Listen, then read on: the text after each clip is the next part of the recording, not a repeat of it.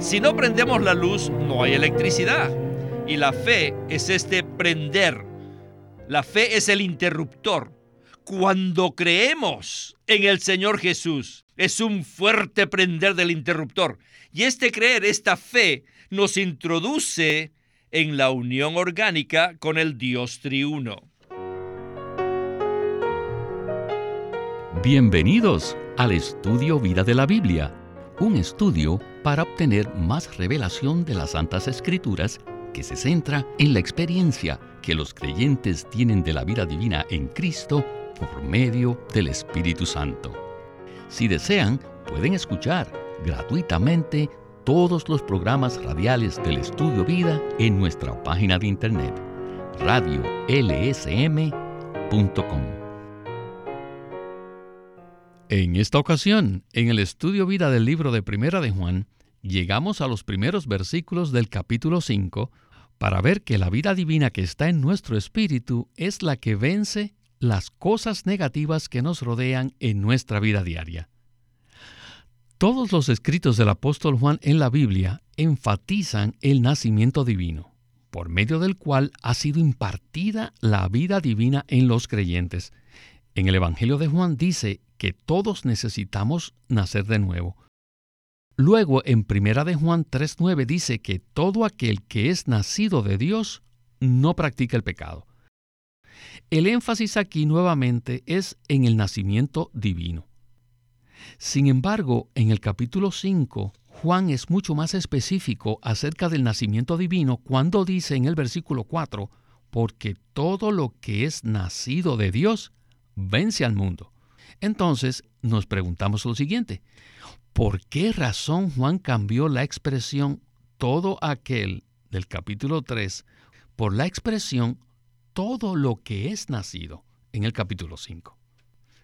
Pues bien, la respuesta a esta pregunta nos revelará la clave para poder vencer no solo el pecado y el mundo, sino también todas las demás cosas negativas que nos rodean en nuestra vida diaria. Ese será el enfoque de este mensaje que hemos titulado Las virtudes del nacimiento divino. Vencer al mundo, la muerte, el pecado, el diablo y los ídolos. Y en esta ocasión nos acompaña una vez más Jamison Chen, a quien hemos invitado para hablar de este tema tan especial. Saludos, Jamison. Le agradezco su invitación, Víctor. Es un gozo estar aquí. Jamison, una vez más me doy cuenta que este asunto acerca de la vida divina, el nacimiento divino y la unción divina es bastante práctico. La meta de Juan en aquel entonces consistió en rescatar a los creyentes de todas las cosas negativas que atacaban la iglesia. No obstante, sus palabras han trascendido el tiempo y en estos versículos podemos ver unas claves que nos ayudan en nuestra experiencia cristiana. Entonces, ¿Qué tal si usted nos da una breve palabra de introducción al mensaje? Muchas personas hablan acerca de nacer de nuevo, pero me temo que no tienen una comprensión apropiada, así como yo tampoco la tenía antes de entrar en el contacto con este ministerio. El nacimiento divino no solo involucra el día en que recibimos al Señor, sino que continúa por el resto de nuestra vida cristiana hasta que el Señor regrese. En términos generales, existe una falta de apreciación respecto al nacimiento divino y muchos cristianos lo usan como una simple metáfora, sin conocer con exactitud lo que rodea dicho nacimiento y sus implicaciones. No obstante, la primera epístola de Juan nos revela que el nacimiento divino significa la impartición de la vida divina en cada creyente. Gracias, Jameson. Como veremos en este mensaje, el asunto de nacer de nuevo es muy crucial. Necesitamos conocer qué sucede exactamente cuando nacemos de nuevo, qué logra este nuevo nacimiento y qué continúa siendo en nosotros a lo largo de nuestra vida cristiana. Y para establecer el contexto de lo que hablaremos, quisiera leer un par de versículos. En Primera de Juan 3:9 dice así: Todo aquel que es nacido de Dios no practica el pecado, porque la simiente de Dios permanece en él, y no puede pecar, porque es nacido de Dios. Luego, en 1 de Juan 5:4 leemos lo siguiente: Porque todo lo que es nacido de Dios vence al mundo, y esta es la victoria que ha vencido al mundo, nuestra fe. Escuchemos a Witness Lee y el estudio vida de Primera de Juan. Adelante. Ahora hemos llegado a la tercera virtud del nacimiento divino, uh, que es vencer al mundo, la muerte, el pecado, el diablo y los ídolos. ¿Cuántos puntos son aquí? Cinco. Son cinco asuntos los que tenemos que vencer y ninguno de ellos es bueno. Todos son oscuros. Para poder vencer todos estos negros asuntos, ciertamente necesitamos las virtudes del nacimiento divino. Necesitamos experimentar el nacimiento divino a través de la vida eterna en el Hijo. Esto es maravilloso. El versículo 4 dice lo siguiente, porque todo, ¿ven esto? Todo lo que es nacido de Dios vence al mundo, y esta es la victoria que ha vencido al mundo, nuestra fe. Aquí Juan cambia la expresión todo aquel del capítulo 3 por todo lo que es nacido. En el primer caso, todo aquel se refiere a las personas, mientras que en el segundo caso, todo lo que es nacido se refiere a ciertas partes de la persona. Esta expresión, todo lo que es nacido, se refiere especialmente a aquella parte de nuestro ser que ha sido regenerada con la vida divina, es decir, al espíritu de una persona regenerada. El espíritu regenerado del creyente no practica el pecado y vence al mundo. En la salvación de Dios, la regeneración ocurre en nuestro espíritu, cuando creemos en el Señor Jesús. Aleluya. Esta es la iniciación o la etapa inicial en la cual Dios nos ha introducido. Hemos tenido un nacimiento divino por medio de la vida divina, la cual es la vida eterna en el Hijo. De hecho, la vida eterna es el Hijo mismo. No debemos confiar en nuestras habilidades, ni tampoco en nuestro propio esfuerzo, sino que solo debemos confiar en nuestro espíritu. Nuestro espíritu está plenamente capacitado para vencer a Satanás y su sistema maligno, es decir, el mundo. Cada vez que ejercitamos nuestro espíritu y cada vez que andamos por el espíritu, somos capacitados para vencer todas las cosas negativas. Y tengo que decir, alabado sea el Señor por nuestro espíritu regenerado. Cada vez que ejercitamos nuestro espíritu y andamos por el espíritu, somos capacitados para vencer todas las cosas negativas. Aleluya. Sin duda, este punto es uno de los más cruciales de este ministerio. Existe un lugar en nuestro ser donde la vida de Dios ha sido impartida. Esto nos abre una perspectiva completamente nueva en nuestra vida cristiana. ¿Cómo le parece esto, Jameson? Me parece algo maravilloso, Víctor. A través de los años, este ministerio nos ha enseñado que tenemos un espíritu, el cual es el lugar donde somos regenerados cuando creemos en el Señor Jesucristo. Al recibir la vida divina en nuestro espíritu, somos capacitados para ser liberados de todas las cosas negativas. Alabamos al Señor porque tenemos un órgano en nuestro ser que se convierte en vida cuando recibimos a Cristo y somos regenerados. Al recibir el nacimiento divino, recibimos la vida divina en nuestro espíritu. Así es, Jameson. En cuanto a esto que usted menciona, el versículo 6 del capítulo 3 del Evangelio de Juan dice así, Lo que es nacido de la carne, carne es, y lo que es nacido del Espíritu, Espíritu es. Este versículo encaja perfectamente con lo que acabamos de escuchar. ¿No le parece? Así es, Víctor. Este es un versículo muy importante en cuanto a la experiencia cristiana. De hecho, no me imagino cómo podríamos seguir adelante si no conociéramos este hecho. Si miramos con detenimiento la manera como está escrito este versículo, nos daremos cuenta que cuando Juan menciona el Espíritu por primera vez, lo escribe con E mayúscula, lo cual indica que es el Espíritu de Dios. Y luego, cuando Juan menciona el Espíritu por segunda vez, lo escribe con E minúscula, lo cual indica que se refiere a nuestro espíritu humano. Así que nosotros los creyentes nacimos por primera vez de la carne cuando nuestros padres humanos nos concibieron. Y después, cuando recibimos al Señor Jesús, nacimos por segunda vez del Espíritu de Dios en nuestro espíritu humano. Este es un hecho maravilloso. Así es, Jameson. El hombre fue creado por Dios con tres partes, espíritu, alma y cuerpo. De la misma manera, la salvación de Dios se lleva a cabo en tres etapas.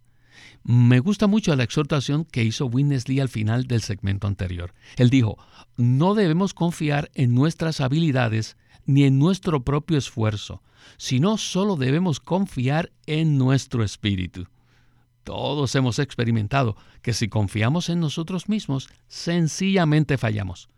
Puesto que el Señor mora en nuestro espíritu, cuando confiamos en el Espíritu, igualmente estamos confiando en el Señor.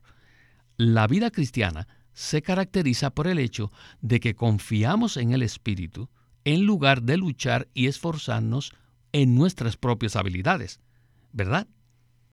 Así es, Víctor.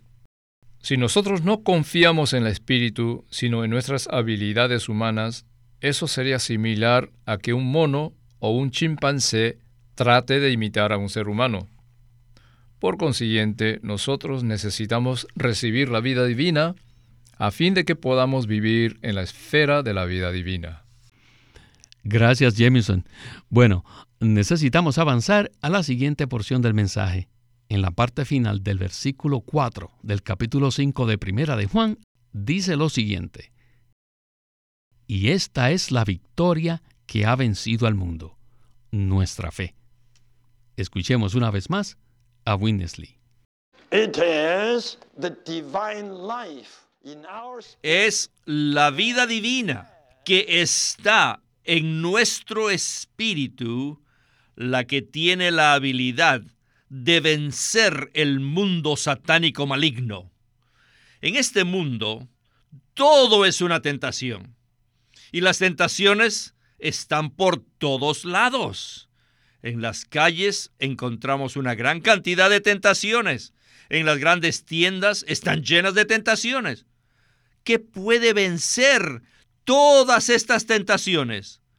Únicamente la vida divina que está en nuestro espíritu. Aleluya. Y necesitamos darnos cuenta que nuestro espíritu está mezclado con la vida divina. Por tanto, nuestro espíritu es el órgano apropiado que, ajá, puede vencer al mundo. Y esta es la victoria que ha vencido al mundo, nuestra fe. Pero quiero aclarar que no es nuestra fe la que vence al mundo, sino que nuestra fe nos introduce en una unión orgánica. Y es como prender el interruptor de la luz. Prender la luz no es tener el poder. Prender la luz es poner los utensilios en unidad con la electricidad. Si no prendemos la luz, no hay electricidad. Y la fe es este prender. La fe es el interruptor. Cuando creemos en el Señor Jesús, es un fuerte prender del interruptor. Y este creer, esta fe, nos introduce en la unión orgánica con el Dios triuno.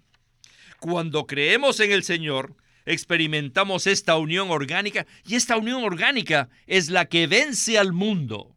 Así que no es la fe directamente. El versículo 5 dice, ¿quién es el que vence al mundo? Sino el que cree que Jesús es el Hijo de Dios. Este creer, esta fe, es la que nos introduce a una unión orgánica con el Hijo de Dios quien es la corporificación misma del Dios triuno. Y es esta unión orgánica con el Dios triuno la que vence al mundo. Pues bien, Jameson, hemos escuchado una estupenda ilustración. En la analogía que presentó Winnesley, nuestra fe es como un interruptor que nos conecta con el Dios triuno.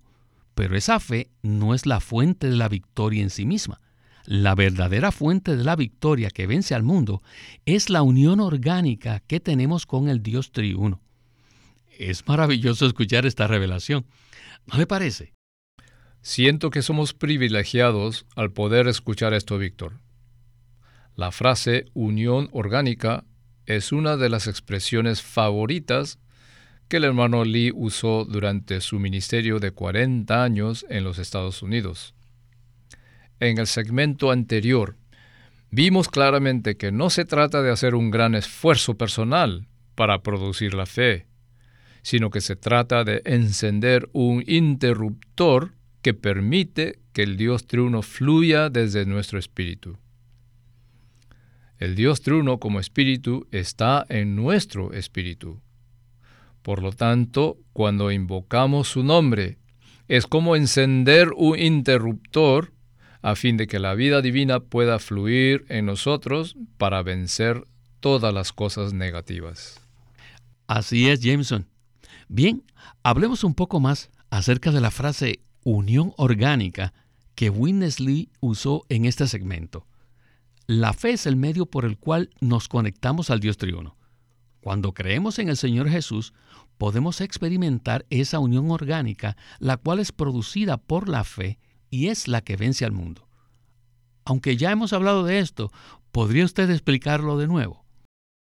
Como ya mencioné, la expresión unión orgánica es empleada frecuentemente por hermano Lee. ¿Qué significa que algo sea orgánico? Por ejemplo, cuando comemos vegetales orgánicos, eso significa que no se le han añadido elementos químicos artificiales, sino que es completamente natural. La unión orgánica que nosotros tenemos con la vida divina implica que el Dios triuno, como espíritu, ha venido a morar en nuestro espíritu, lo cual nos capacita para vencer todas las cosas negativas. Este no es un asunto artificial, sino orgánico.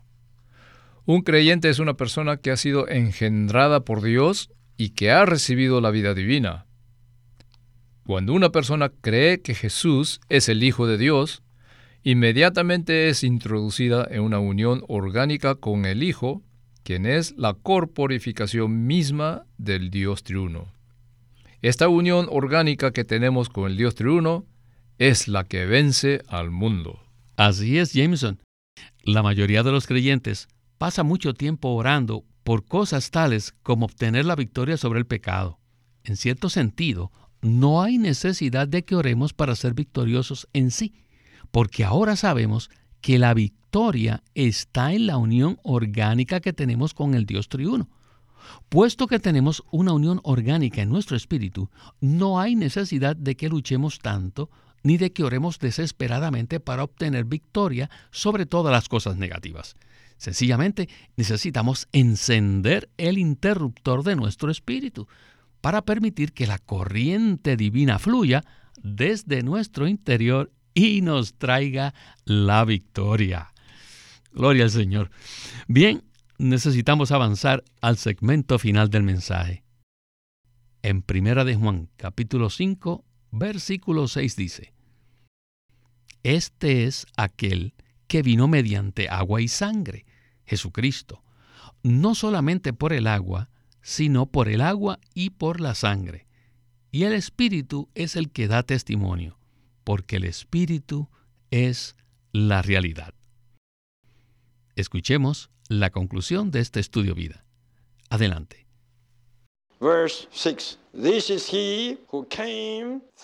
El versículo 6 dice, Este es aquel que vino mediante agua y sangre. Es muy fácil comprender la primera parte que habla del agua, ya que debe referirse al paso del bautismo efectuado por el Señor Jesús. Según el relato de los cuatro evangelios, inmediatamente después que el Señor Jesús salió del agua del bautismo, los cielos se abrieron. Hubo una voz que declaró, Este es mi Hijo, el amado, en quien tengo complacencia. Ese fue el testimonio de Dios, que Jesucristo era su Hijo amado. Tres años y medio después, Él fue a morir a la cruz y allí derramó su sangre. Este también fue el testimonio dado por medio de la sangre de que Jesucristo era el Hijo de Dios. Y no solo eso, aleluya. Después, Él se hizo el Espíritu vivificante. Entonces ahora tenemos el testimonio del Espíritu. En la resurrección, Cristo llegó a ser el Espíritu vivificante. El Señor vino mediante dos cosas, el agua y la sangre, pero el testimonio se dio por tres cosas, el agua, la sangre y el Espíritu. Por lo tanto, es necesario que veamos claramente que Cristo vino mediante el agua y la sangre y como Espíritu. Cristo no vino como agua, o sangre. Ajá. Pero más adelante, la construcción siguiente cambia, porque en la resurrección sí vino como el Espíritu. Así que la frase mediante agua y sangre se refiere al bautismo que el Señor experimentó al inicio de su ministerio y la sangre a la crucifixión que sufrió al final de su ministerio. ¿Se dan cuenta?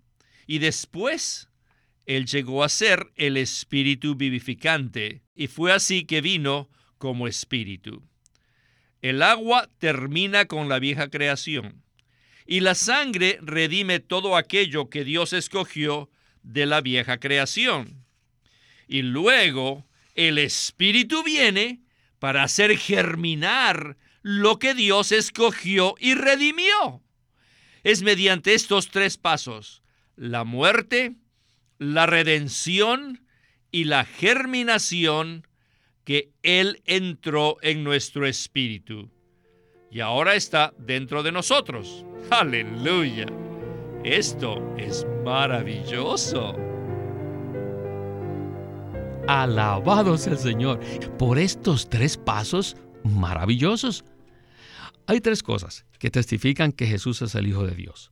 El agua, que es el testimonio de la terminación de la vieja creación, la sangre, que es el testimonio de la redención, y el espíritu, que es el testimonio de la germinación. Sin duda, esta es una secuencia maravillosa. Entonces, Jameson, ¿qué tal si usted nos da una breve palabra de conclusión?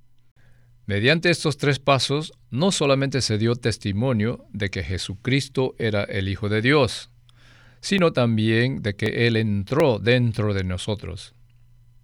Mediante el agua de su bautismo, mediante la sangre de su cruz, y como espíritu en resurrección, se dio testimonio de que Jesús era el Hijo de Dios. Adicionalmente, mediante estos tres pasos, Él entró en nuestro espíritu. Esto significa que mediante la muerte, la redención y la germinación, Cristo ahora está dentro de nosotros. Nosotros ya no somos parte de la vieja creación, sino que ahora somos la nueva creación de Dios. Aleluya. Amén. Y gloria al Señor por este estudio vida tan animante. No me cabe la menor duda que es un gran privilegio estar en este ministerio. Oramos para que este mensaje sea de mucha ayuda para todos aquellos que nos escuchan.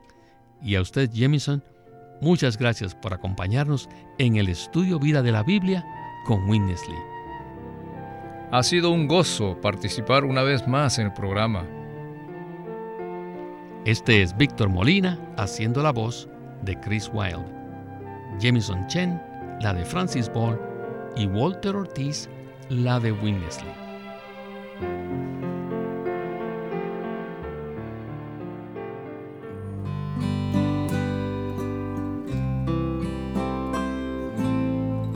Living Stream Ministry es una casa publicadora de los libros de Watchman Nee y Witness Lee, y queremos decirles que entre ellos hay uno titulado No améis al mundo. Este es un libro en audio por Watchman Nee. El apóstol Juan dice, No améis al mundo ni las cosas que están en el mundo. Si alguno ama al mundo, el amor del Padre no está en él. ¿Ha tratado alguna vez de ser libre del poder y la atracción del mundo? ¿Ha buscado ser liberado de la tentación? El apóstol Pablo dice que todo el mundo queda bajo el juicio de Dios porque no conoció a Dios. Y la razón por la cual el Señor nos disciplina es para que no seamos condenados con el mundo. Y Santiago dice que debemos guardarnos sin mancha del mundo y el que quiera ser amigo del mundo es enemigo de Dios. En este libro en audio, No améis al mundo, Watchman Nee presenta que la única manera que podemos escaparnos del mundo no es por medio de alejarnos del mundo físicamente y ser monjes o ermitas en el desierto, sino que tenemos que ver la naturaleza del mundo. Si la vemos, somos liberados de su poder. No améis al mundo por Watchman Nee. Queremos animarlos a que visiten nuestra página de internet libroslsm.com. Allí encontrarán los libros impresos del Ministerio de Watchman Nee y Witness Lee, la Santa Biblia versión recobro con sus notas explicativas y también encontrarán folletos, himnos, varias publicaciones periódicas y libros en formato electrónico. Por favor, visite nuestra página de internet libroslsm.com. Una vez más, libroslsm.com. O llámenos a nuestro teléfono gratuito 1-800-810-1149. 1-800-810-1149. Además, si desean, pueden comunicarse con nosotros enviándonos un correo electrónico a estudiovida.lsm.org. Una vez más, estudiovida.lsm.org.